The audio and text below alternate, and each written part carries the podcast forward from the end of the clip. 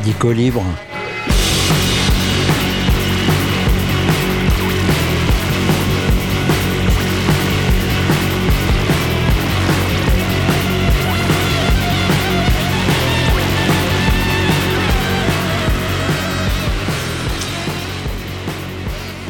Bonjour à tous, vous êtes toujours sur le 107.3 de Radio Alpa pour une émission intitulée Radicaux Libre dont les derniers opus sont disponibles dans la page de l'émission qui s'intitule Radicaux Libre. Oui, on l'a déjà dit, mais c'est aussi le nom de la page de l'émission et c'est sur le site radioalpa.com. Une semaine riche en rebondissements qui avait bizarrement commencé, puisque pour nous ça va du dimanche au samedi. Drôle de manif dimanche 12 novembre à Paris lors de la marche contre l'antisémitisme qui aurait pu être une marche contre toutes les discriminations discrimination. Eh bien, en queue de cortège, des militants du Rassemblement national et de Reconquête, le parti d'Éric Zemmour, ont marché, protégés par leurs services d'ordre respectifs, mais aussi par des membres de la LDJ, la Ligue de défense juive, bien connue, euh, pour ses actions coup de poing contre, contre un peu n'importe qui. Une milice juive d'extrême droite, considérée comme organisation terroriste aux États-Unis, bah, ils avaient fomenté des attentats, et du coup, là-bas, ça pardonne pas. Au départ de la manifestation, des militants sionistes de gauche, oui, ça existe aussi, sont donc des nationalistes mais de gauche, ont tenté d'empêcher que l'extrême droite française s'incruste dans la marche. Ils ont alors été nassés par la police qui ne fait que son travail, mais en l'occurrence protéger l'extrême droite. Est-ce que c'est vraiment éthique? Allez savoir, afin que les membres du RN et de Reconquête puissent participer à la marche comme si de rien n'était, comme si les membres du RN et de Reconquête euh, ben, n'avaient pas une histoire un peu particulière. Un certain Karl Marx aurait dit celui qui ne connaît pas l'histoire est condamné à la revivre. J'ai l'impression qu'on a le nez dedans. Samedi 18 novembre, pour les auditeurs du direct, nouvelle manifestation au Mans pour le cessez-le-feu à Gaza. Ce coup-ci, euh, au niveau national, la CGT Sud et la FSU appellent, eh oui, une intersyndicale appelle aussi euh, à manifester. Trois organisations syndicales donc appellent aussi à manifester à, la à, à manifester pour le cessez-le-feu à Gaza. Ce samedi au Mans, le 18 novembre, le rassemblement a lieu a lieu à Pontlieu. Ouh, je l'ai presque loupé. A lieu à Pontlieu à 14h, donc 18 novembre à 14h à Pontlieu. À Pontlieu. Tiens, à la même heure, les Gilets jaunes appellent à se rassembler rassemblés au centre commercial Centre-Sud, route de Tours, pour commémorer les cinq ans du début du mouvement. C'était euh, le 17 novembre 2018, euh, avec la prise d'un certain nombre de ronds-points par euh, des gilets jaunes. Les gilets jaunes en question, c'était un mouvement informel hétéroclite qui avait rassemblé près de, enfin plus de 300 000 personnes le, le, fameux 17 novembre 2018. Très vite, ils ont été caricaturés comme euh, étant euh, des gros beaufs d'extrême droite, eh ben c'était pas que ça. Voilà, il y en avait hein, forcément, mais c'était pas que ça. Maintenant, ils n'avaient pas la bonne parole pour les journalistes. Ils n'avaient pas euh, une parole politique très claire, très nette, c'était assez confus. Il n'empêche que quand nous étions allés les voir, bah, ce fameux 17 novembre, sur le rond-point des Fontenelles, euh, il y avait euh, ben, plutôt des gens qui revendiquaient le simple fait de pouvoir bouffer à leur faim, aller en vacances de temps en temps, être des euh, consommateurs lambda. random, comme on dit actuellement, des consommateurs de base. Hein, ils voudraient simplement vivre la vie qu'on leur avait promis. Ça, c'est pas tout à fait déroulé de la même manière. On aurait pu vous parler de xénophobie. Oui, une loi est passée euh, à, au Sénat en première lecture et euh, le Sénat a donc voté un énième texte sur l'immigration fortement remanié. Le texte a été fortement remanié par le Sénat qui en a rajouté des couches. Quand on dit le Sénat, en fait, c'est la droite. Toutes les composantes de la droite, hein, sauf euh, un sénateur Rassemblement national donc il reste pour la droite bah, les républicains, avec leur, à leur tête Bruno Retailleau, un ancien du mouvement pour la France de De Villiers, déjà ça vous pose un petit peu le personnage. 127 pour et rien contre euh, les républicains. L'Union centriste, un seul vote contre de la part d'une sénatrice de la Nièvre. Alors les centristes, euh, normalement, euh, ils sont plutôt modérés. C'est fini ce temps-là. Et puis les deux groupes de la Macronie, rassemblant des macronistes, des divers droites, des radicaux de gauche et des sénateurs horizon. Tiens, bah, par exemple, celui qui s'est fait gauler là parce que euh, il mettait de l'ecstasy euh, dans le verre d'une députée, peut-être pour se la faire. Ah bah, si tu es obligé de mettre de l'ecstasy pour te la faire, euh, c'est peut-être que tu devrais réviser un petit peu ta manière d'aborder les femmes. Tiens, bah lui, il a voté pour. Ah ouais, ouais, ouais, ouais, faites chier les étrangers. Euh, moi, j'ai un petit plan là. Euh. Bon, bah ce sénateur-là aussi, hein, le parti euh, d'Édouard Philippe, Horizon, a des drôles de personnages en son sein, mais bon, on n'est pas responsable de ces sénateurs, pourrait nous dire Édouard Philippe. Donc, les deux groupes macronistes, plus l'Union centriste, qui est un conglomérat de, bah, de centristes normalement modérés, et puis la, la droite républicaine qui ne se souvient plus du tout des valeurs eh bien, tout ce beau monde a voté pour, euh, bah, pour embêter de plus en plus les étrangers. Donc les deux groupes de sénateurs macronistes, c'est-à-dire les indépendants, euh, ah, ils disent indépendants, hein, République et Territoire et Rassemblement des démocrates progressistes et indépendants, les macronistes et les partisans d'Édouard Philippe, donc dans ce lot, ah oui, si quand même, un sénateur de Mayotte et un autre de la Guyane, membre de, de ce groupe du, du dernier, là, euh, démocrates progressistes et indépendants, eh bien ont voté contre quand même cette loi. Et nous voilà donc avec 200 210 voix pour le durcissement de la vie des étrangers en France, 210 de nos soi-disant représentants qui décident de pourrir la vie des étrangers en enlevant euh, l'aide médicale d'État, en permettant l'intervention du juge des libertés et de la détention dans les 4 jours et non plus dans les 2, autant de temps de gagner pour expulser sans que la justice n'ait le temps de dire que l'arrestation était illégale comme ça se passe régulièrement. D'après le texte voté par les défenseurs des valeurs républicaines, oui, on leur rappelle quand même, hein, euh, les républicains, l'Union centriste et les macronistes, là, euh, liberté, égalité, fraternité. Hum, ce serait bien de se souvenir quand euh, vous votez ce genre de saloperie. Eh bien, euh, liberté, égalité, fraternité, ça a été mis de côté. Là, par exemple, d'après le texte, un demandeur d'asile pourra se retrouver en centre de rétention administrative avant d'avoir pu déposer sa demande. Et puis bah du coup au bout de quatre jours, là un juge de la liberté, enfin de la détention et des libertés viendra voir. Bah alors Monsieur Machin, ah bah ça y est, on a réussi à le virer. Oh, bah écoutez, tant pis. Voilà ce que nous indique le GISTI, groupe d'information et de soutien des immigrés, euh, qui analyse le texte. Si vous avez l'occasion, bah, allez voir hein, ce gisti, gisti.fr. C'est intéressant. Hein, euh, les conjoints étrangers de Français et Françaises sont aussi malmenés. Les enfants d'étrangers sont aussi maltraités. Le gisti parle d'acharnement pour un projet de loi qui s'intitule Attention pour contrôler l'immigration, améliorer l'intégration.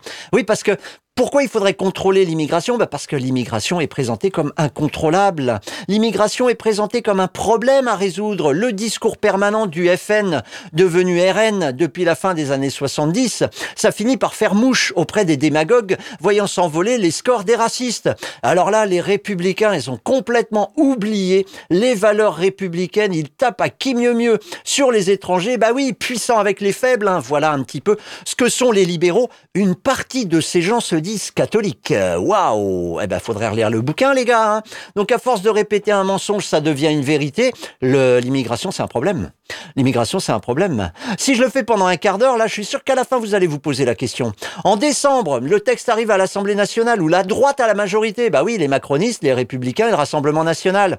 Si la droite et l'extrême droite qui se confondent de plus en plus dans les discours et les actes modifient à la marge quelques dispositions pour réduire l'acharnement des sénateurs contre les étrangers, vous entendrez les médias crier à la victoire de la modération. Bah oui, allez le plus loin possible et puis après vous enlevez deux, trois trucs et vous dites, bah, vous voyez, on est presque progressiste. Et dire que les frontières ont été inventées par des adorateurs du pouvoir qui voulaient avoir leur bout de terre à diriger. Et voilà comment on crée des étrangers.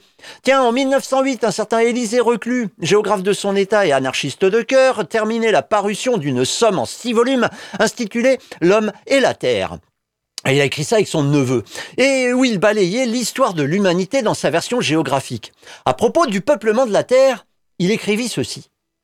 Quoi qu'il en soit du désir de chaque homme isolé ou de tout groupement humain de changer d'habitat, le peuplement de la Terre est retenu dans son évolution par une série de phénomènes que la routine et la force d'antique survivance influencent largement. La planète est découpée politiquement par un lacis de frontières qui divise les, différences, les diverses parties de la Terre, déclarées propriété impériale, royale ou nationale. C'est toute une révolution de la pensée qu'il est nécessaire d'accomplir pour modifier à cet égard les conventions traditionnelles D'ailleurs, il est d'autant plus facile de déraisonner, de se tromper et de tromper les autres en pareille matière que l'on imagine sous un même mot des choses très différentes. Et que même on les emploie dans la conversation courante en des sens très opposés, d'amour et de haine, de tendresse et de férocité. Tel est le mot de patrie. Patrie qui signifie le lieu où l'on s'éveillera d'abord à la vie dans les bras de son père et que l'on comprend aussi comme le territoire fermé autour duquel il n'existe d'autre homme que des ennemis. Alors voilà, euh, il définit un petit peu euh, les mots patrie. Et les mots patrie, ben justement, il prend euh, la définition de, des hommes d'État, de ceux qui nous dirigent, de ceux qui veulent nous faire croire que nous sommes différents de nos voisins. Les patries telles que chaque homme d'État a pour devoir de les exalter au-dessus des autres nations ne donnent lieu qu'à des raisonnements faux et des complications funestes. Et tout d'abord, ce que les diplomates rabâchent à propos de frontières naturelles, qui sépareraient les États en vertu d'une sorte de prédestination géographique, et dépourvues de raison. Il n'y a point de frontières naturelles dans le sens que leur donnent les patriotes. Le cas des îles telles que la Grande-Bretagne mise à part, toutes les bornes plantées entre les nations sont des œuvres de l'homme, et rien n'empêcherait qu'elles fût déplacées ou simplement réduites en sable ou en mortier. Sans doute, il y a des degrés dans l'absurde. Et telle frontière, comme cette ligne brisée que les plénipotentiaires ont tracée après discussion, protocole et rectification entre la France et la Belgique, sur une longueur de près de 300 km à vol d'oiseau, est une fantaisie risible pour le contrebandier.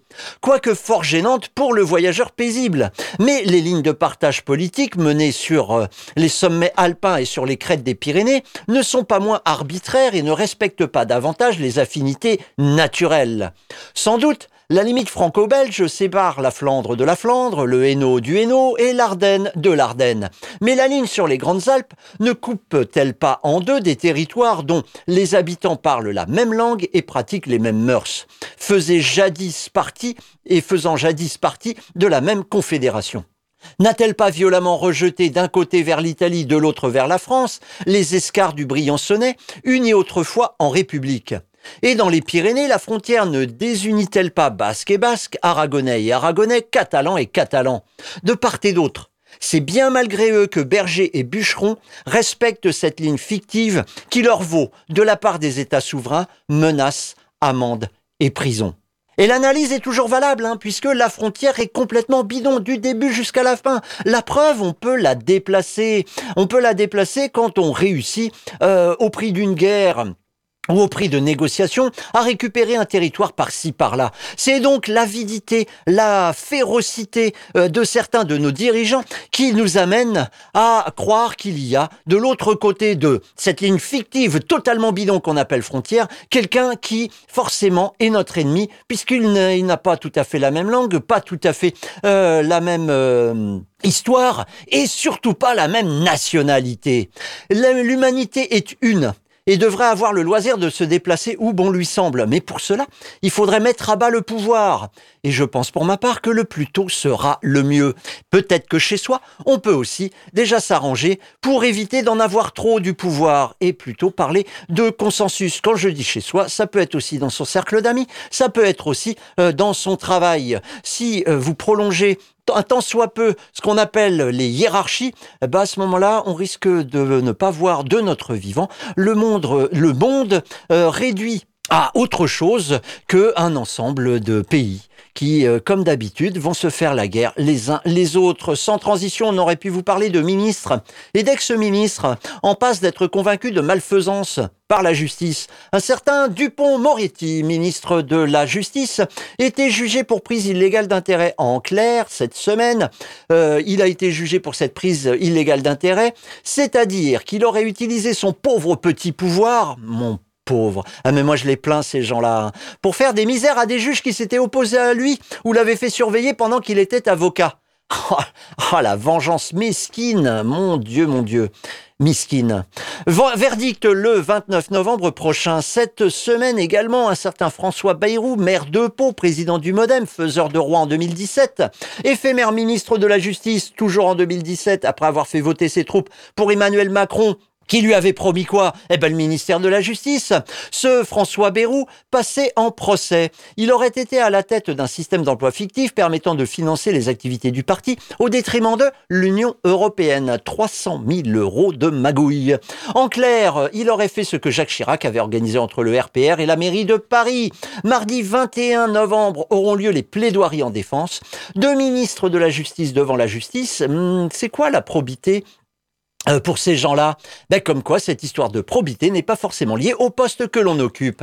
On aurait pu vous parler du dérèglement climatique. Pourquoi? Eh ben Parce qu'il continue de désespérer le Pékin moyen. Les promesses techniques et technologiques en bandoulière, nos soi-disant représentants aménagent le territoire pour l'intérêt du business. Ah oui, c'est tout. Hein. Pourquoi ils font des routes? Pourquoi ils mettent des gens ici? Pourquoi ils font des zones d'activité là Pour le business? Pourquoi? Eh ben parce que l'économie serait l'alpha et l'oméga de nos vies. Créer de la richesse augmenter cette richesse créée, augmenter toujours cette richesse créée, faire croître le produit intérieur brut. Voilà pourquoi nous sommes sur ce territoire qu'on pourrait appeler la Terre. Oui, alors ça, ça occupe en fait ces gens-là, c'est-à-dire ceux qui sont nos soi-disant représentants.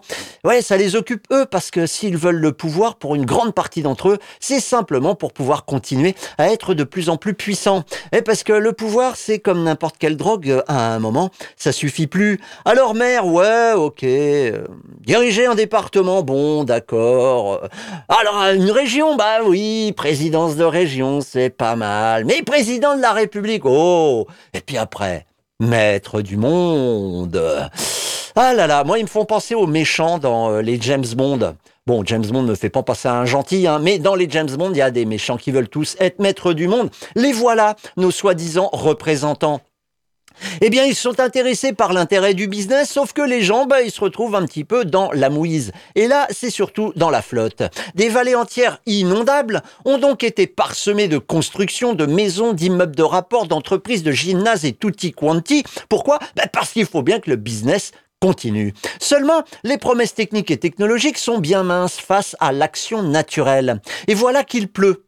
Pas plus, pas moins. Non, il pleut. Bon, il pleut un peu plus que d'habitude. Ouais, il pleut même franchement plus que d'habitude.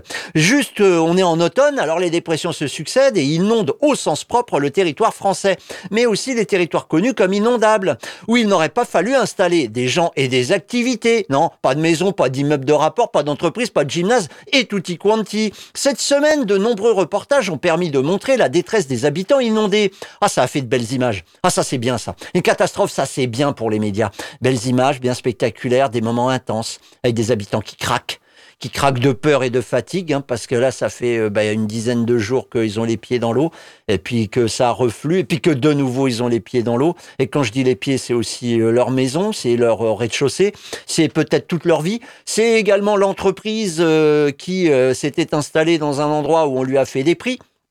Ah, la zone d'activité, là, vous allez voir. Installez-vous, c'est pour l'éternité. Mais ça n'empêche pas la propagande, non? Non, non, toutes ces belles images n'empêchent pas la propagande. Bah, ça ne suffit pas. Alors, on fait pleurer dans les chaumières et puis après, bah, on trouve des solutions. Mercredi 15 novembre sur France Info, un rendez-vous a lieu tous les jours tout au long de la journée qui s'intitule Le choix de France Info. Ce jour-là, le choix de France Info se porte sur les, sur le Pas-de-Calais et ses sinistrés. Après une mise en contexte des plus sommaires, hein, bah oui, on n'est pas là pour vraiment vous informer sur les causes et les, et les conséquences. Non, on est plutôt là pour vous montrer les conséquences. Alors, du coup, des images spectaculaires. Mais, mais pourquoi ça a lieu là? Bah, la fatalité. Donc une mise en contexte des plus sommaires, rien par exemple sur la particularité de la région Puisque là, on était à Montreuil-sur-Mer, euh, près euh, de Boulogne. Rien donc sur la région dont les zones humides reconnues dans le plan d'occupation des sols a par exemple doublé. Oui, oui, oui. Euh, la, la, le pourcentage des zones humides a doublé de surface entre 1990 et 2018. C'est-à-dire que dans le plan d'occupation des sols, on a considéré que ces territoires-là ne devaient pas être aménagés. Ça a doublé. Et ça dit peut-être quelque chose quand même sur euh, le fait que le terrain est franchement plein de flotte. Eh bien, ce, à part cette... Euh, cette mise en contexte des plus sommaires qui ne dit rien euh, des causes de ce qui aurait pu se passer, on a eu droit à des témoignages d'habitants. Et à un moment, une fois qu'on a, a, interrogé machin, bidule, truc muche, on a trouvé une espèce d'expert.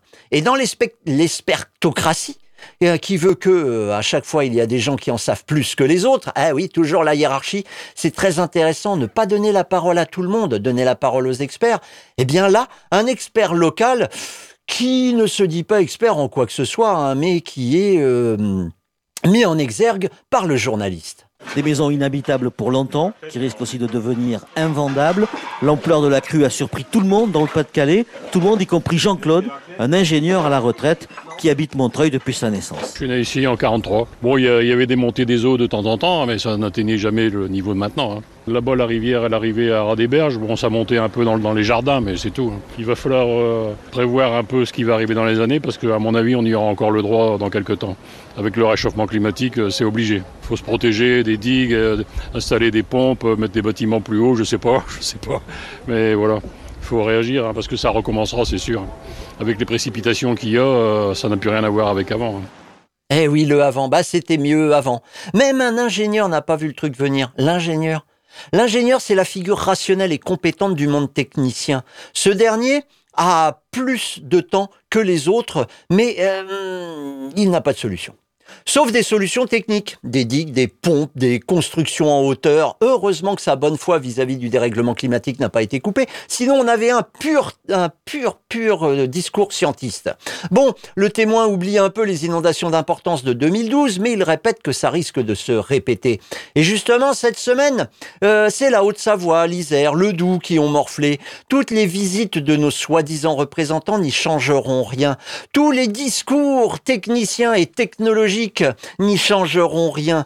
Toutes les voix scientistes n'y changeront rien. Les missions données par le mauvais acteur mais vrai banquier qui nous sert de président de la République, qui a demandé au maire de Saint-Omer de trouver des solutions pour éviter les inondations. Le maire de Saint-Omer doit trouver des solutions pour éviter les inondations. En tout cas, pour éviter les conséquences des inondations, eh ben, va falloir déménager. Ah ouais, mais non, pas ça, pas ça. Pas ça parce que euh, les gens, il faut qu'ils continuent le business. Eh ben oui, business is business. Il va falloir continuer à produire toujours du produit intérieur brut. Donc, du coup, ça, ça fonctionne pas. Alors, bah, à part déménager, il va falloir supporter. Maintenant, euh, construire des digues, euh, acheter des pompes et continuer à pomper, gaspiller de l'énergie pour pomper, de la flotte qui revient tout le temps. Eh bien, c'est toujours euh, de la, euh, de la, la du produit intérieur brut, de la croissance. Elle est très artificielle, mais c'en est toujours. Tout ça n'y changera rien. Les enveloppes de compensation n'y changeront rien non plus.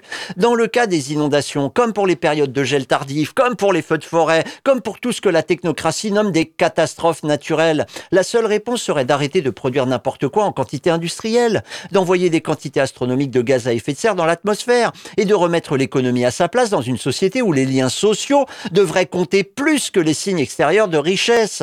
Cette démarche n'aura jamais lieu de la part de nos soi-disant représentants, animés par le libéralisme économique et son corollaire égoïste. Chacun dans notre coin, nous pouvons déjà vivre selon des principes de sobriété. Mais la capacité de nuisance de nos soi-disant représentants nous oblige à agir collectivement eh ben, il va falloir s'y coller. On aurait pu vous parler de nationalisme sportif du 17 au 19 novembre à Marseille. Quartier de la Plaine a lieu un week-end contre les Jeux Olympiques. Mais pourquoi? Pourquoi me diriez-vous? Les Jeux Olympiques, c'est bien, c'est le sport, c'est la scène compétition. Bon, alors déjà, une scène compétition, faut voir. Une scène compétition, je crois qu'on a affaire à un oxymore. Hein. Quand cette compétition alimente le nationalisme et booste la connerie patriotique, le mot scène n'y a peu rien à voir dans l'histoire. Et surtout, les Jeux Olympiques, c'est un accélérateur de gentrification. Ça repousse les prolos toujours plus loin des centres-villes. C'est la bétonisation pour loger les athlètes. Euh, au dépend de quoi? Bon, Un petit parc par-ci, un petit champ par-là, euh, pour loger les médias également, et pour faire venir tout ce beau monde avec de nouvelles routes et de nouvelles voies ferrées. C'est la mise en place, les Jeux Olympiques aussi, de techniques de surveillance qui ensuite restent en place pour les habitants. C'est Magouille et compagnie dans l'attribution des marchés pour les grands travaux déjà cités.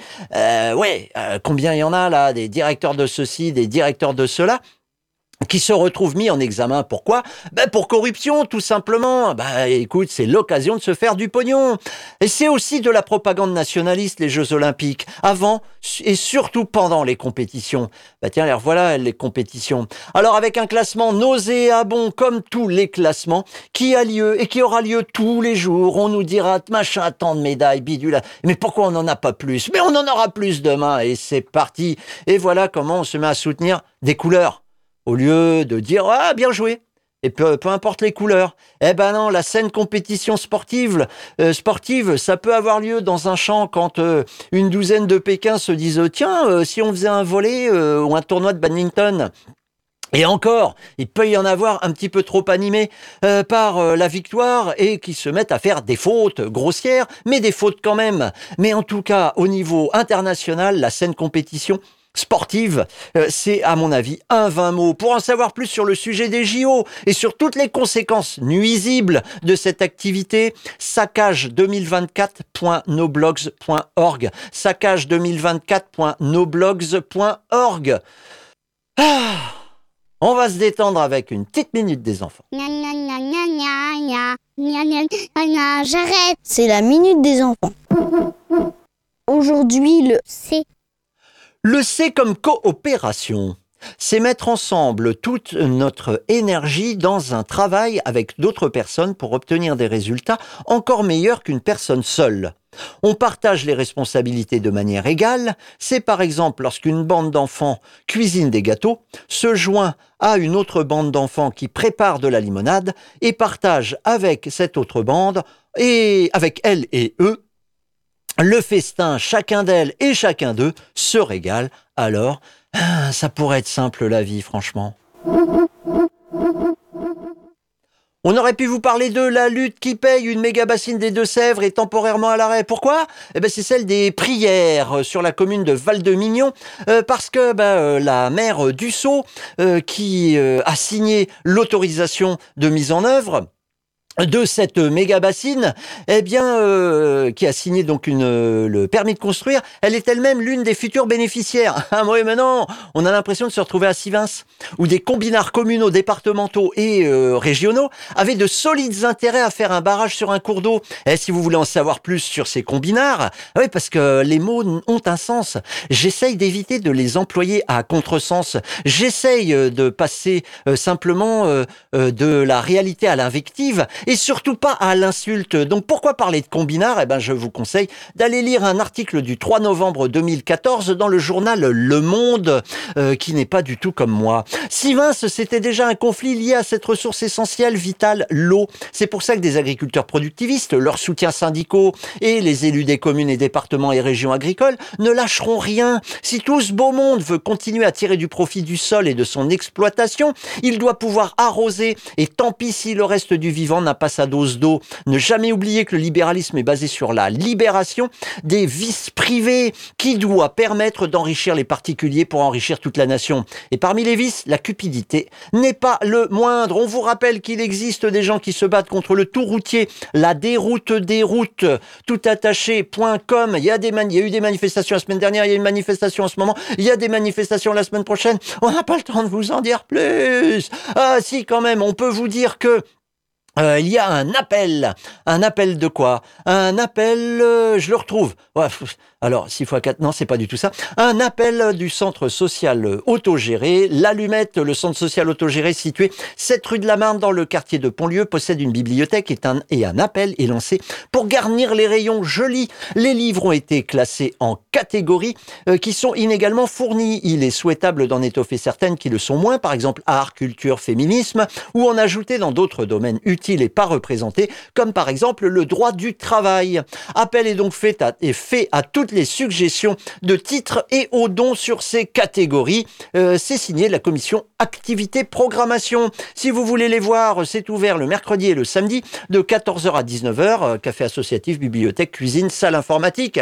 Le mardi 21 novembre, comme tous les troisièmes mardis de chaque mois, l'Assemblée Générale à 18h30. C'est toujours cette rue de la Marne dans le quartier de Pontlieu pour discuter des nouvelles activités, des commissions. Tiens, on vient de voir une commission activité programmation, etc. Et surtout, surtout, puisque c'est autogéré, décider ensemble. À propos de décider, il se passe un truc le 25 novembre à la fonderie. Renseignez-vous sur lafonderie.fr. Il se passe plein d'autres choses. sart.demosphère.net.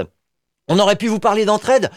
Ah ben quand même, on en a parlé, j'ai eu l'impression, moi. Mais bon, on en parlera un peu plus à partir du bouquin de Kropotkin. J'espère qu'on aura le temps la prochaine fois. En attendant, je vous dis, allez, au revoir.